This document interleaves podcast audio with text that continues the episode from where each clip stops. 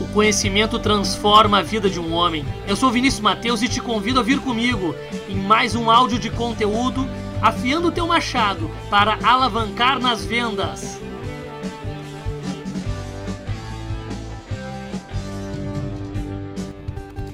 Existe uma etapa no funil de venda que se torna um bicho-papão para muitas pessoas que às vezes já têm uma experiência mais tempo, outras estão começando nessa área de atendimento e vendas mas o bicho papão de alguns, de muitos, inclusive estava conversando uns dias atrás aí com um grande parceiro de negócio, é a área de fechamento, a etapa do fechamento.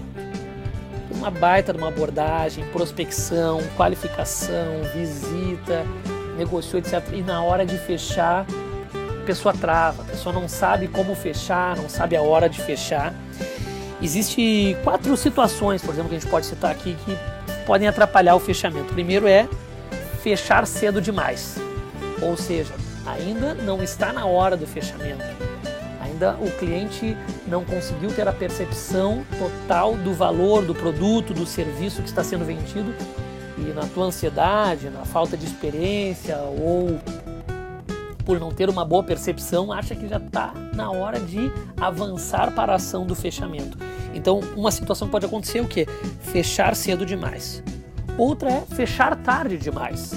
Daqui a pouco o cliente já percebeu o valor no produto, no serviço, as outras etapas foram todas concluídas devidamente, da melhor forma possível e passou o time de fechamento. Um exemplo no B2B, por exemplo, é o cliente já, já houve a marcação de visita, já prospectou, já visitou, já qualificou, já enviou o contrato e não houve aquela ligação para dizer, já me, pode me enviar o contrato assinado? Uma ligação simples, por exemplo. Parece bobo. Mas se essa ligação não for feita no tempo certo, vai passar o tempo de fechamento. Esse tempo de fechamento pode ser um tempo emocional, pode ser um tempo racional, ou pode ser até o período de aquisição de compra daquela empresa. E se for no B2C é a mesma coisa. Daqui a pouco, naquela semana, aquela pessoa decidiu comprar aquele produto, aquele serviço contigo, decidiu investir contigo, ou seja, e se você não fez a ação do fechamento na hora certa, deixou passar, também uma situação que impede o fechamento é fechar tarde demais. Outra questão é não tentar fechar. Ah, eu percebi, eu alucinei que esse cliente ele já me disse que não, então não vou nem tentar fechar. Bom, já dediquei tempo na abordagem, já dediquei tempo na prospecção, já dediquei tempo na qualificação, na visita, na troca de informações, já entendi o cliente e eu não vou tentar fechar. Não, não vai dar certo. É o pessimista, é o pessimista. Mas claro, pode ser realista. Não, esse cliente não vai dar. Tá, mas tu já tem o não dele. Se eu não tenho o não do cliente, eu preciso buscar o sim. Né? Se ele disser um não com todas as letras e por seus motivos, depois de eu ter feito um bom trabalho, ok, daí eu tenho o não dele. Então, tente fechar. Não vai estragar uma venda você tentar fechar. Só que muitas pessoas desistem e nem tentam fechar. Outro ponto é fechar e continuar falando. Se tu já fechou o contrato, se já fechou a venda, um abraço.